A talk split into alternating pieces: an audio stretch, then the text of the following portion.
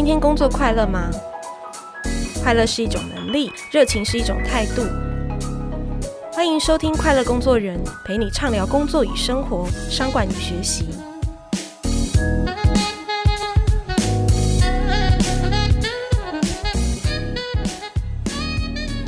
大家好，我是《Cheers 快乐工作的人》杂志的主编若涵，今天要跟大家聊聊印度哦。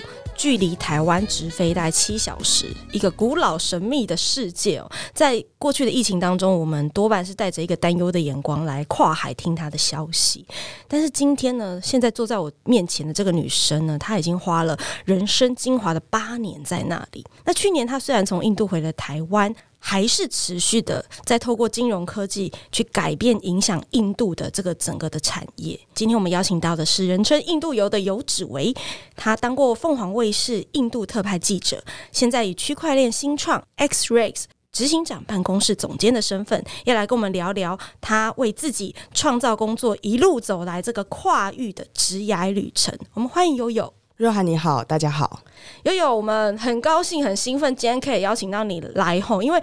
你很年轻，你才三十一岁，但是人人都对于你过去的所有职业感觉到很好奇，特别是在印度的那一块。我想说跟大家聊一下，因为你自己是政大新闻系出来的，然后后来也成为记者这样子。嗯、那可不可以跟我们聊聊一下？就是说在学生时期，听说你就有曾经想要远征中东的这样子的计划过啊？是吗？对，因为那时候我大学的时候对于拍纪录片非常感兴趣，然后现在在台湾也非常有名的导演杨立洲导演那。那时候是我们的老师，所以跟他学习了很多拍纪录片的技巧。然后那时候他刚好要去拍一个林义杰的一个纪录片，超跑选手那位林义杰，对对。然后他那时候就问班上的同学说，有没有人愿意跟他一起去拍？嗯、只是说拍的话有可能要休学，因为就是很长的一段时间嘛。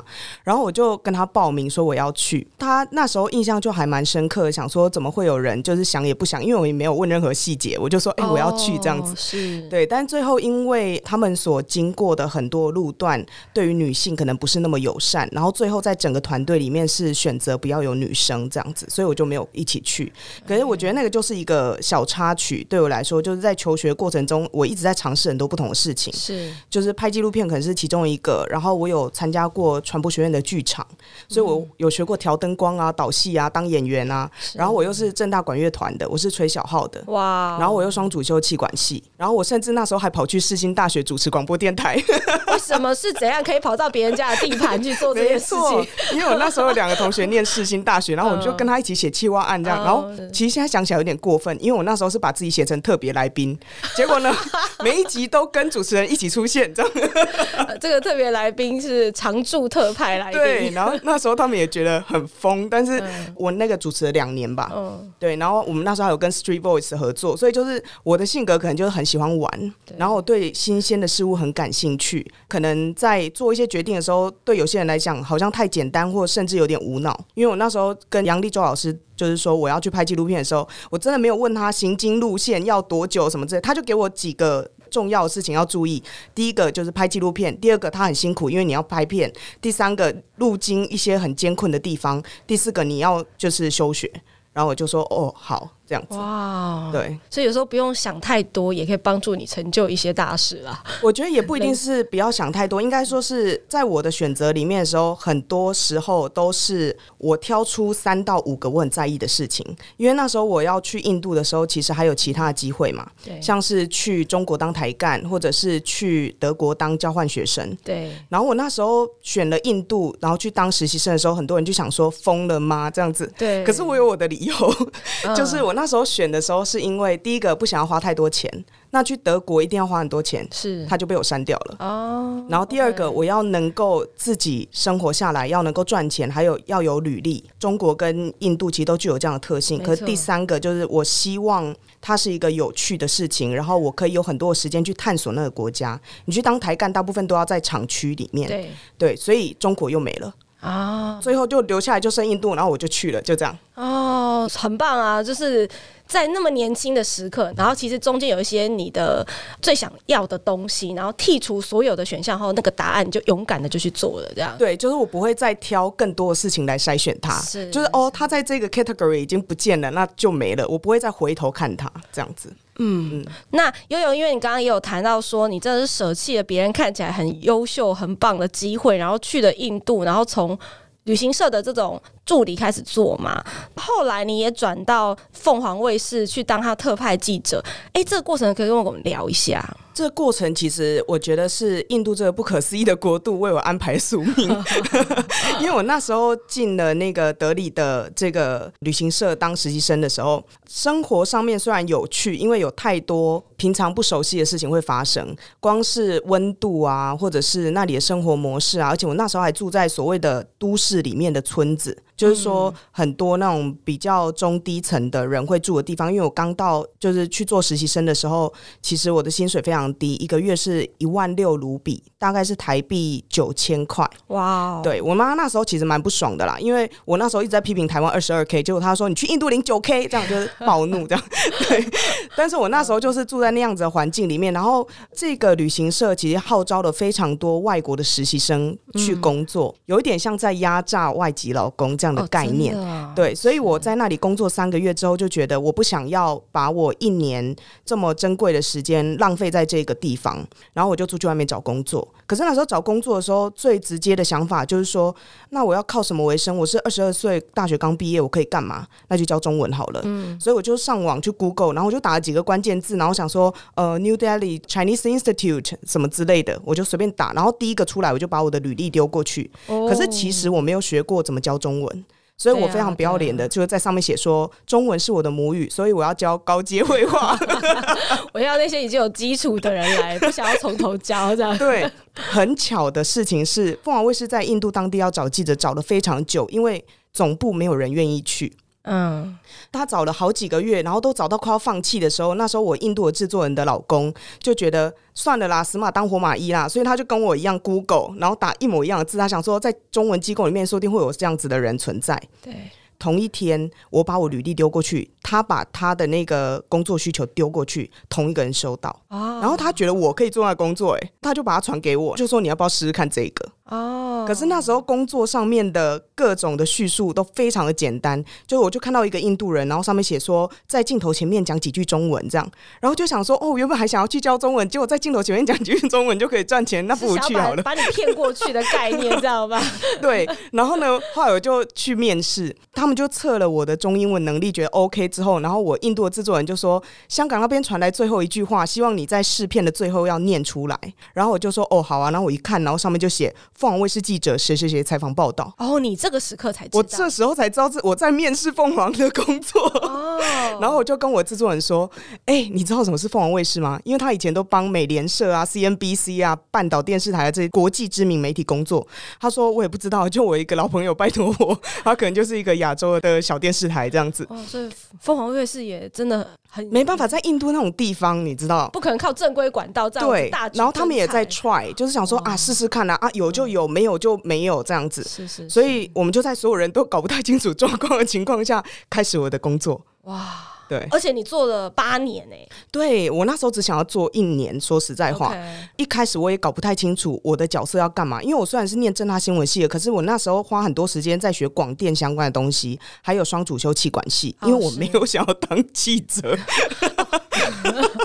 没有想过这个选项，虽然我们觉得好像很合理，但你心中是没有这那个这个选项。对，后来我的香港主管就确定录取我之后，然后他就说：“那你提几个案子，就是说我们可以先拍的，开始试试看。”然后我那时候只想要玩，所以我就提说：“哦，沙漠骆驼节啊，或者是印度的艺术家啊，然后什么之类，嗯、就是提那种要去很远的地方那种。”然后我的主管都没有回我。过了好一阵子之后，他就传了第一封 email 给我说：“这是你的第一个题目，中国第一艘航空母舰辽宁号正式下水。”印度的反应如何？哦，然后我就想说，嗯、什么？什么是航母？它跟印度的关系是什么？对，然后我就是从这个题目，然后开始去采访非常高阶的，就是军事将领，然后呢，就开始去了解哦，中印之间为什么 care 这件事情，了解整个区域战略里面印度洋，然后整个现在我们大家很熟悉的印太这个地方，然后了解中印的边界问题。再进一步在之后的更多题目去了解哦，原来印度这个国家其实不是像我们单纯的想就是落后，然后强暴案、贫穷，其实这个国家是南亚的老大哥，在整体的区域战略里面，即使是美国他在制定亚洲的战略的时候，都必须要考量到这一个国家。虽然台湾通常在报道。印度的时候最近好一点，因为他有在讲很多经济啊什么之类的。可是因为凤凰很多的新闻是在中国播，所以呢，中国在边界问题上和印度有很多的纠缠，所以他就非常非常在意印度的各式各样的动态。是是是是，反而因为这样，其实你在印度做新闻，你也蛮能做出很多有高度的议题啦。对，因为凤凰它其实一个国家，像我们这样就被称为一人战队的，其实就是一个记者搭配当地的团队，对，有摄影师啊，可能有制作人啊，还有剪接师这样子。在其他国家，可能这些拍摄、剪辑、制作人都是一个人担任，但是因为印度比较特别，他就是一个人只能做一个工作，这是规定的。不是不是，就是你去印度啊，你如果去他的餐厅里面，你就会看到有一个人只负责开门，然后你就会看到有一个人只负责收账，有一个人只负责点。点餐，然后他没有人要点餐的时候，他就一直站在那边这样子。这是印度的状态，就是他们没有什么多工人的这个概念。因为我们现在这种拍型人才、梯型人才、各种人才这样，在印度就是你要能够把一件事情做完，就是个人才。OK OK，所以某方面也是让你可以专心做好记者，去找好题目，然后就专心去采访这样子。对，因为其实像我是自己一个人，就是要去负责整个印度的新闻，嗯，所以一定我们会筛选一些，例如说华人比较在意的新闻。新闻或者是和我们比较有相关性的，那最后因为凤凰它本身的走向，它是军事起家的一个频道嘛，所以最后我们就做了非常多国际政治战略，然后军事，然后如果做经济的话，就会是总体经济。那再来还会做到社会上的议题，像是二零一二年的新德里巴士强暴案啊，或者是莫迪崛起啊，或者是印度的大选等等。所以就题目其实很多元，但是这些题目都带我去认识了更深层的印度。真的，对，我甚至还去过，例如说建民村落啊，是，然后最后还去了尼泊尔大地震，然后斯里兰卡的那个连环恐攻案这样子。哇，真的是要找一个人来帮你拍纪录片，啊、不用去八年。但因为我们也好奇啦，就在印度当记者，就像你说的，可能这个生态很不一样。你自己觉得在这样的一个职场工作，最大的挑战是什么？我觉得在我印度当记者的八年里面，最大一个挑战其实是你要很能够独立思考跟作业。嗯，因为你一个人要去报道一个这么大的国家，十三亿人口，然后又有二十几个省邦，然后跨一个省邦像出国这样子的概念，那你必须要很能够深入当地去了解，但是又因为你是外派记者，所以你必须要抽离去思考这件事情对外面的人来说到底有什么意义，还有要怎么样让别人去理解这个故事。因为当他太当地的时候，它虽然有趣，可是外面人无法理解。可是呢，当你做太国际的时候，你又没办法真的了解当地人的声音。对，然后再来就是你必须要有很强的适应能力，因为像我们在台湾，当然也有贫穷的人，也有富有的人，然后也有很多的社会问题。但相较于印度，你知道十三亿人的国家。贫穷就真的是穷到你无法想象的那种贫穷，对，富有也是有钱到流油的那种程度。亚洲首富就在印度，对，那你就会必须要在不同的环境能够，你要很像一杯水，你要在不同的环境里面变成不同的样子。我要能够参加国际会议，我要能够进入建民村落，我要能够去百货公司，我也要能够去吃市集小吃。对，所以你那本身的弹性、适应能力，还有很多的事情不如你预期，但却会带给你的养分，你要能够吸收，我觉得这是很大的挑战。是，所以悠悠其实这样待了八年下来，去年疫情期间你是搭了黄包机回来吗？对？呃，我想不知道对你来说那个转折，这个心是容易的吗？我觉得其实相对困难呢，因为疫情其实打断了非常多人的计划，也打断了我的计划，因为我没有打算在印度待八年之后就离开。后来变成想要待更久。嗯，我原本的计划是待至少十年，那我再决定我要往哪里走。嗯，可是疫情某种程度上带着我转弯。那我当时其实。我觉得有一点难，因为印度就很像我第二个家，所以我有很多的东西都还留在那边，实体的东西也是。我我某种程度上，我的心有某一部分也留在那里。听说我两只猫也在那里。对，然后我两只猫咪还好，他们有被我朋友领养这样子。嗯、对，可是它是一个不在你计划里面的事情。我原本想说在台湾休息个三到六个月，嗯、那我还要再回去这样子。只是没有想到就是疫情这么样的困难。再来就是我回到台湾之后，有很多我意想不到的机会来找我哦，对，所以又带着我去做了一个很大的转弯。就是我回到台湾之后，其实被迫面临一个选择，就是我要回去还是要留下。我留下的话，来找我的这些机会，我要怎么去筛选？是，所以后来你去了 XREX 嘛，然后这个新创公司它本身整个市场就在印度做区块链嘛，那可不可以聊一下，就是说以你这样子没有金融背景，怎么样去进入到这样一个区块链的新创公司？嗯，因为我回到台湾之后来找我，大概有五到六个工作机会。我其实真的非常幸运，因为很多人甚至在疫情的期间会失业嘛。然后我怎么那么幸运，就会有人来找我？那 XREX 就其中一个来找我的工作机会。说实在话，它并不是当下排在我眼前的机会里面，大家觉得最棒的那一个。嗯，就很像是我那时候有德国、中国、印度的机会，我最后选了印度，有点那样子的概念。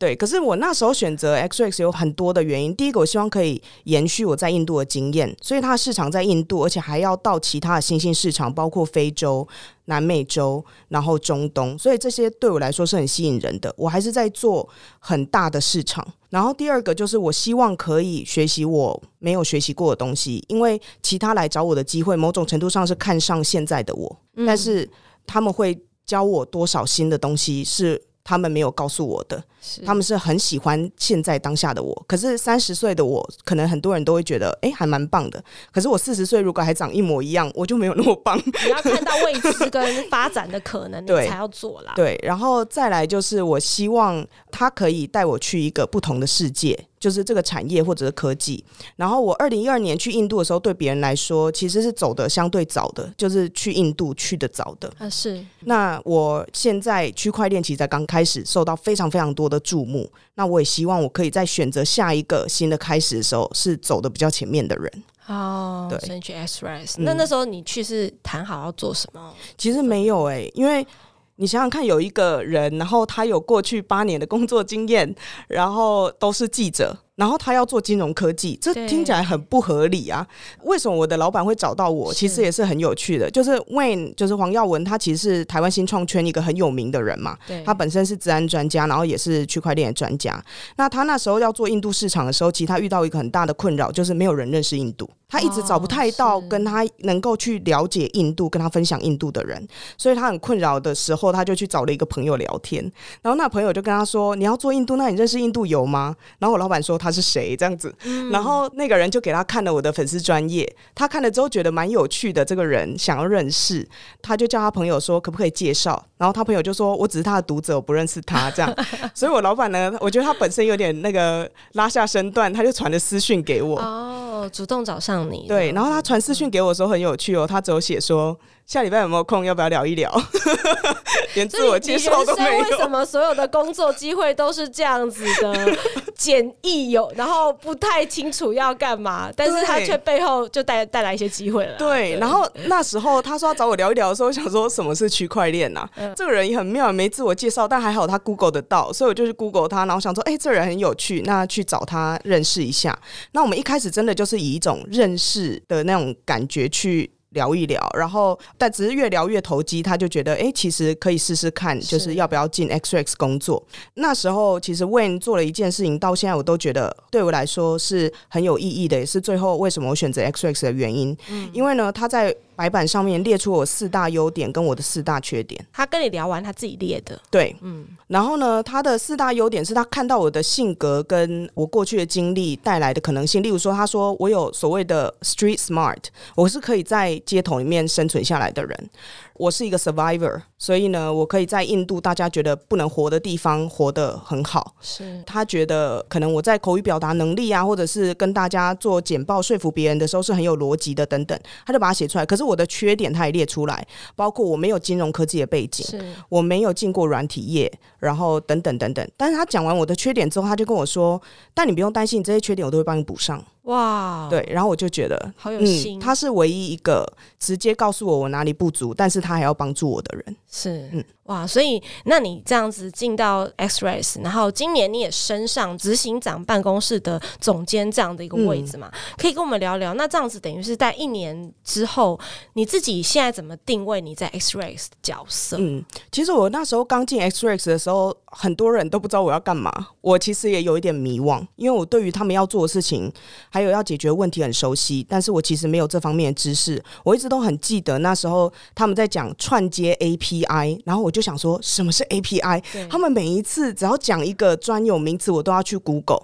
然后那时候 Wayne 非常好，因为我就直接跟着他一起工作。我觉得他那时候也在看我可以做什么。然后每一次跟他一起搭着计程车去见投资人，他就会帮我上课。然后每一天我去公司，他就会花两到三个小时帮我上课。哦，真的，这很。嗯不容易哎，对，然后他还帮我列了书单，叫我全部都要念完，包括 Angel Investment 是什么，然后包括如果你要去说服别人你的新的新创 idea，你要怎么 present，你要怎么说品牌的故事，嗯、他列给我的书单，我都可以看到他对我的期待，是。对，然后我某种程度上就一直跟在 Wayne 旁边看他需要什么，我就尽量的去学习，然后只要能用上我就赶快用，所以你看去年九月加入 XREX，我其实一开始是挂 BD，就是商务的。拓展对，然后后来其实我是跟着 Wayne 一起做完募资的，所以我其实在做 investor relation，就是投资人关系管理。然后呢，做一做之后呢，当我们募资成功了，我其实在做 PR，就是公关，发新闻稿，让全部人知道 XREX 这个品牌。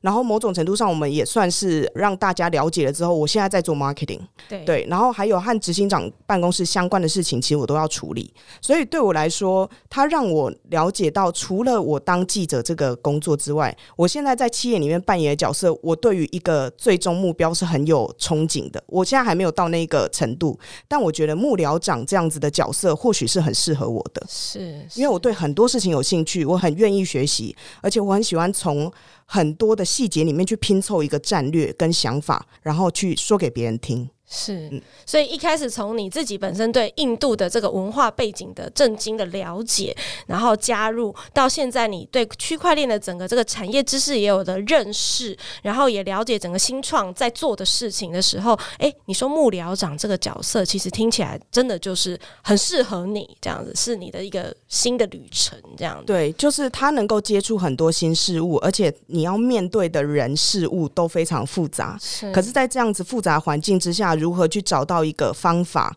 能够去说服别人，形成一个逻辑，甚至是你能够形成一个很棒的品牌？我觉得那个对我来说是一个非常有趣的事。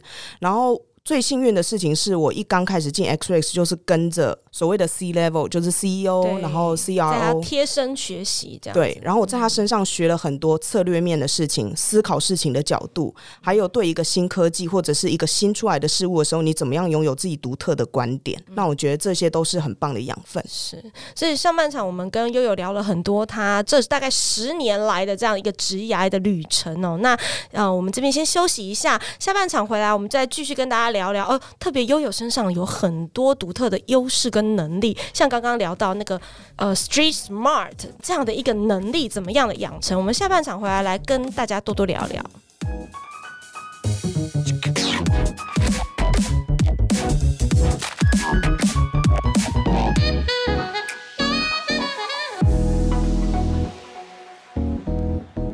众朋友，大家好，我是 Cheers 快乐工作的人杂志主编若涵。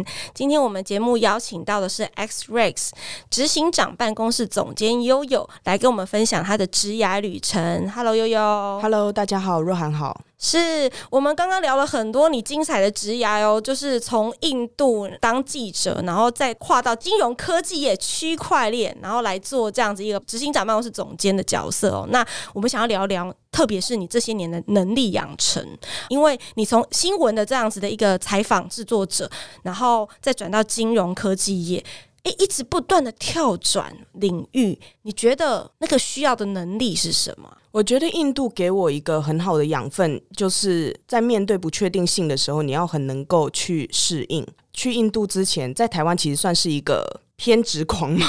或者是规划狂？哦，真的就是呃，我一天的时间里面要切成好几块，然后呢，自己规定自己要做什么。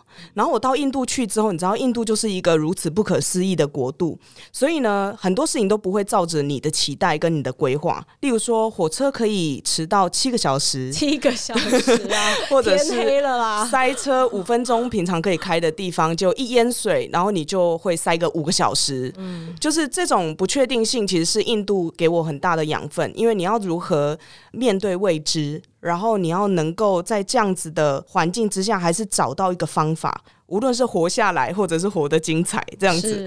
对。然后我觉得我最常拿来形容这样子的情况，其实就是印度的温度。因为我刚到印度的时候，其实对印度的了解是非常薄弱的。我和很多人想的一样，印度只有热，所以我刚到印度的时候，也确实因为是夏天，所以呢，大概是四十八度到五十度。然后呢，我就48到五十 摄氏吗？对，摄氏摄氏哎，好对。然后呢，慢慢的，当时间到了九月、十月，然后就开始变得越来越冷。我后来是问别人才知道，原来德里那时候的冬天是可以到零度的。会下雪吗？不会下雪，它很干。对，但是你知道零度和五十度的差距是如此的大，那甚至是印度像北北印，它最冷的地方可能是零下四十度。哇，然后南印度的话，它又湿，然后又热，你可能体感温度又超过五十这样子。可是呢，这样子的温度之下，其实有十三亿的人是活在那块土地上面的，也就代表说，我们必须要在零度和五十度之间产生一种弹性。你要能够在零度之下生活，也要能够在五十度之下活下来。对，那这个是我觉得在印度生活还有在印度工作所累积一个最重要的能力。那这样子的能力，其实应用到新闻，或者是应用到我现在的工作，其实它会有另外一个面向，就是说，当你看一件事情的时候，你不要把自己的框架跟自己以前就已经知道的事情套进去，因为这个世界上有很多你不知道的事情。举一个例子来说好了，印度为什么没有厕所？我那时候为这个做过一次专题哦，很有趣。我们一想到有人没有厕所，就想说贫穷嘛。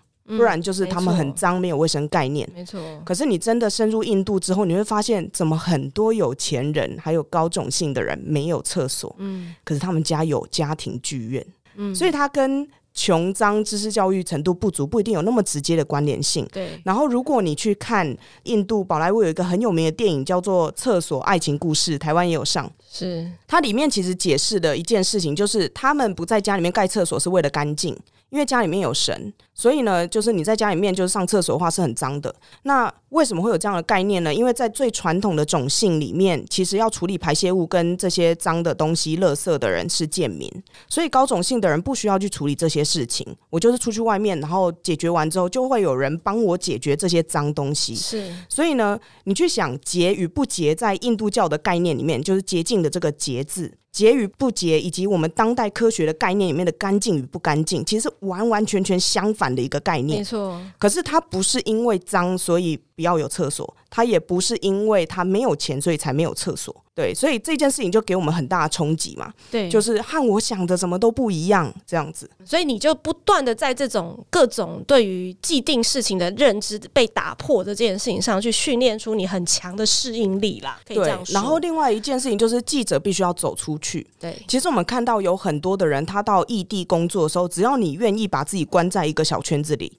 你愿意只想要和自己熟悉的人互动，你只想要在办公室、百货公司还有住宅的地方移动，其实你是完全无法深入当地的。嗯，我很幸运，因为我是记者。所以呢，只要有什么题目，我真的去过超级超级有钱人的家里面，你看到的金色都是真的黄金，你看到的银色都是真的白银。然后我就想说，天哪，我好怕用坏东西，所以我就去做了一个透明的椅子。可是它好重，我以为它是玻璃，结果它是水晶。哦，水晶。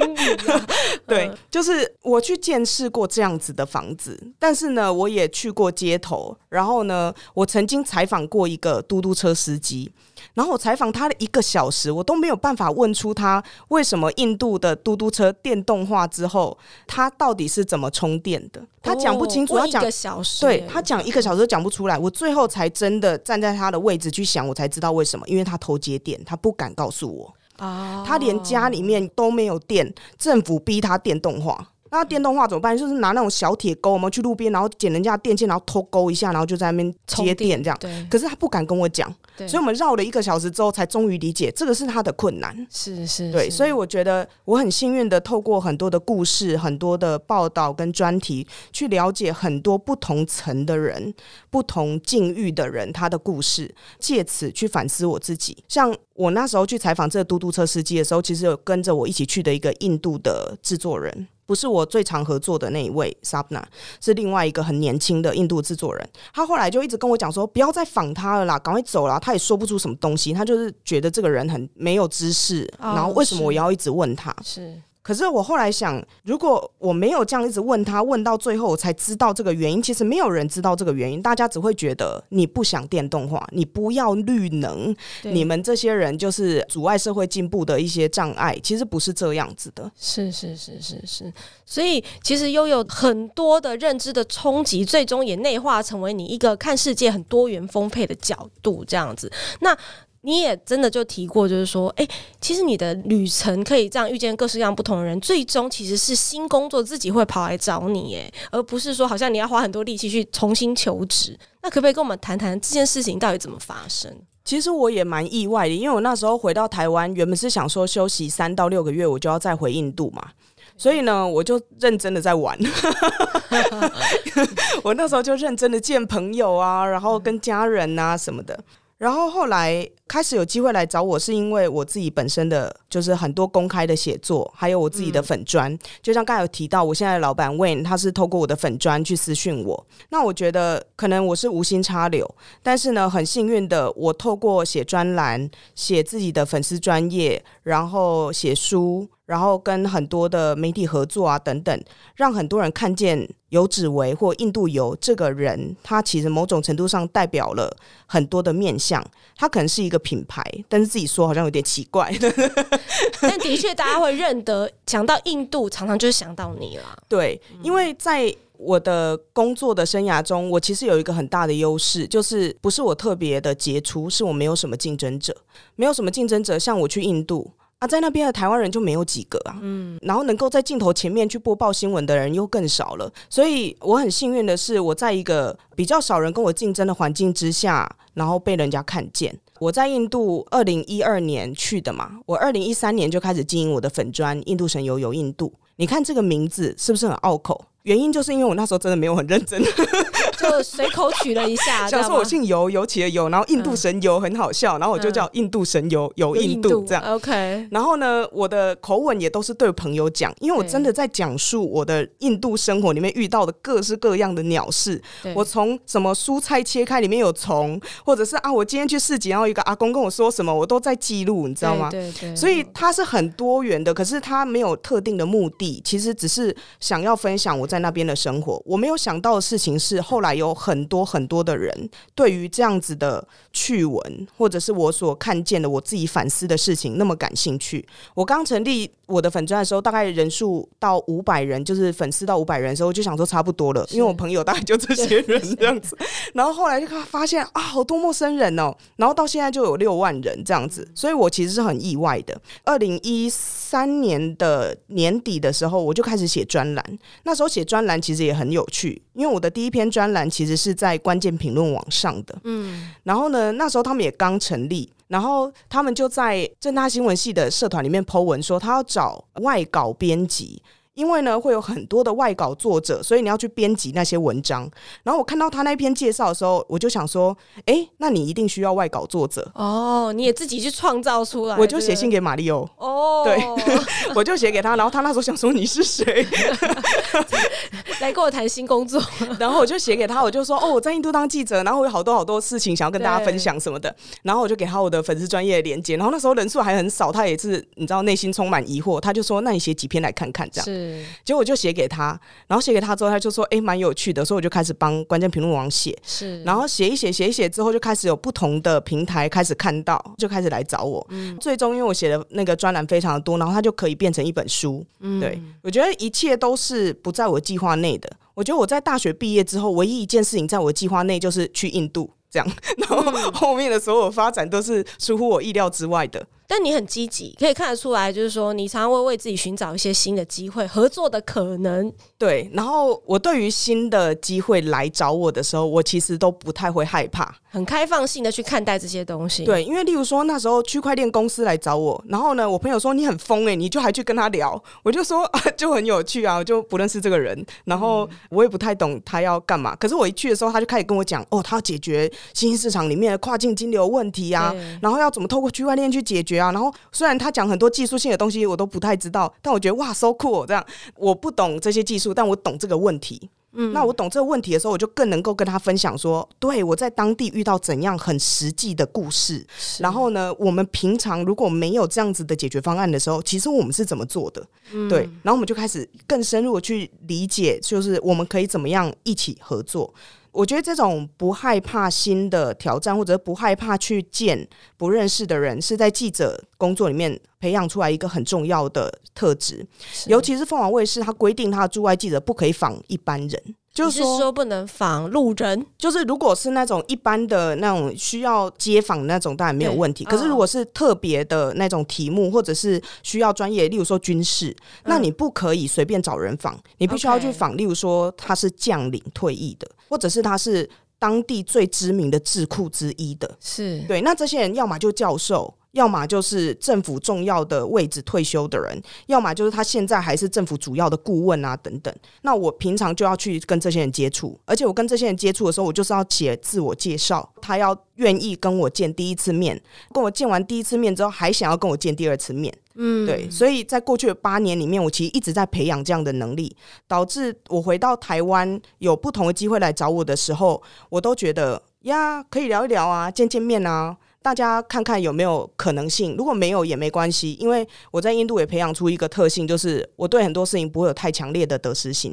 嗯、就是我有就有，因为很多事情不在你的计划里面，嗯、对对，但是不在你计划里面的路不一定就没有好风景，是对，所以我一直都是尽力而为。但是呢，尽力而为之后，最后结果是什么？其实你就要随遇而安这样子。嗯、那其实台湾相对我们真的是一个比较安定的国家啦，也因此就是说，哎、欸，其实大家从小到大真的在看各种机会或选择的时候，会找安全牌，或是哎、欸、看一看身旁人做这件事成功机会大的，我再去做嘛。嗯，所以今天这样跟 Yoyo 聊到现在，我就一直很深刻的感受到说，Yoyo 里面那一种，哎、欸，其实他也是很认真啊，就像他讲的，他花很多时间做不同的事情，在经营他的专业跟人脉，但是当当每一次机会来选择来的时候，他都是勇敢去做那个，哎，看起来一般人不会优先选择的东西。那这反而为他开创出新的路。就像他说的，当他今天从印度必须要先暂时撤退回台的时候，很多机会找上他，因为他有一个不可取代性，因为他早在那个八年前就切入了一个一般台湾人不会切入一个领域，这样子。所以悠悠有什么样子的建议呢？就针对。各个职场年轻的工作者在做选择这件事情，以及要培养自己有弹性的眼光这件事情，其实我觉得每一个人性格都不太一样。就像是我的求职的过程，嗯、还有我中间的那些转折，其实都是没办法复制给别人的，或者是别人的经验也很难复制在我身上。但我自己在做所有的选择的时候，其实有一个很关键的事情，在于你要了解你自己。嗯，因为有些人的性格其实很适合稳定的生活，是。那我的性格其实不适合这样，所以最重要的事情其实是你要去分析自己在意的事情。还有你自己的优点是什么，然后你才能够去选择对你来说最好的选择。因为那时候摆在我面前，二零一二年的时候的选择，德国、中国和印度。其实我选了印度，但对别人来说，印度不一定会是最好的选择。但是你要如何能够知道自己最在意的事情是什么？就像是我那时候做选择的时候，我只有列三到五点，只要符合我这三到五点的要求，我就会选择那一个。方案，即使别人都觉得它不合理，但是对我来说它是很合理的，因为我是经过我自己的系统跟逻辑分析过的，我不是乱选的，这样、嗯、对。但是了解自己，那你就必须要拥有一个能力，就是你要和你自己相处。如果你是很讨厌你自己的人，你就会非常的困难去做这个选择，对。那你要能够和自己独处，认识自己，倾听自己的声音，最后去选出你最在意的事情。然后，无论是在你面前的选择，还是你要去开拓那些不同的方案，都要基于你自己本身最佳的能力、跟最佳状态、跟最合适的个性去选择。嗯，因为你自己以后还有什么想做的事吗？因为我感觉你就是一个各种都想要尝试的人。我觉得我没有为自己设限呢、欸，因为我那时候在当记者的时候，很多人都会觉得啊，那你一辈子都是驻印度记者，其实也蛮好的这样。嗯、可是我其实那时候就已经有很多不同的方案在我手边，例如说我继续写专栏，我继续和很多不同的机会合作等等。那我现在是在区块链的这个产业，那我也是做执行长办公室总监。可是与此同时，像今天和大家聊我在印度的事情，我还是觉得好开心哦。或者是我还是和在台湾的印度人有非常多的互动。然后，甚至是回到台湾之后，发现有很多不同的产业，其实还是有很多的可能性。那我觉得我是持开放的态度的。那我不想要去定义我自己就会变成什么样的人，但是我觉得一直不断的去尝试新的事情，然后有学习新的东西，和厉害的人一起工作，然后不要原地踏步，这个是我觉得对我来说最重要的事情。所以无论是例如说，哎，之前没跟杨力州老师拍过的纪录片啊，我可能以后也可以去拍纪录片，或者是在不同的机会来找我的时候，我还是很愿意聊一聊，彼此认识，交个朋友。我觉得交朋友这件事情其实是很重要的，因为你会知道不同的观点，你会知道不同的产业、不同的圈子。对，当记者的时候，你要当和很多人交朋友。那我觉得我很幸运的是，我在网络上面有一个平台，然后很多人会愿意跟我一起交朋友。嗯，这个交朋友也会交到一个有点夸张的地步，就是说五湖四海。对，因为我记得我上一次去金门，然后就想说，哇，我好想要去猜错的那个祭祖哦，因为那个就很难参加嘛，然后我就在我的那个粉砖 po 文上面写说啊，这次金门的旅程怎样怎样，然后最后就是 hashtag 写说想去猜错祭祖这样子，然后下面就有一个人说要不要来我家，哇，他就是金门庆菜的，啊，就是哇，直接找到关键当事人，对。对，或者是呃，我之前刚跟我老板开始募资的时候，其实我不太知道我的粉砖上面有哪些人在活动，结果呢，我遇到了蛮多投资人都是我的读者。哦，oh, 他们原本就有在看我的东西，哦，对印度市场这个国家有兴趣，或者是对于旅游有兴趣，哦、或者是对于异国文化很感兴趣，嗯、甚至是我觉得我的读者面都有一个特性，喜欢看别人受苦，就是 看你受苦，就是哦，我自己不用去，但是呢，看到他每一天发生一点好好笑的鸟事，我就觉得好好笑，这样子。是。对，所以我觉得我。创了一个自己的平台，然后这个平台帮我延伸了很多的可能性。除了别人对我的想象之外，它某种程度上形成一个朋友圈，或者它形成一个人脉。然后呢，我没有特别要怎么去运用它，可是呢，有一天它会在我不知道的时刻发挥作用。那我觉得这对我来说是一件很幸福的事情。是，所以真的听悠悠今天的分享，觉得诶很有收获。就像悠悠说的，每一个人都有自己的路，不一定每个人都要像他一样去，总是做与众不同的选择，才能够活得精彩。但最重要的事情就是像他说的，就是你不要给自己设限，然后不断的去尝试接触新的人。有机会来临的时候，也许当下看不一定知道他会怎么样，可是就。从认识自己开始，只要你够认识自己，愿意跟自己对话，接纳自己想要的东西是什么，从这个去做选择，那这些机会最终它就可以成为一个你发展梦想的一个舞台，对不对？嗯，是，谢谢，嗯、谢谢。所以，我们今天非常谢谢悠悠，听众朋友们，下次再见，谢谢大家。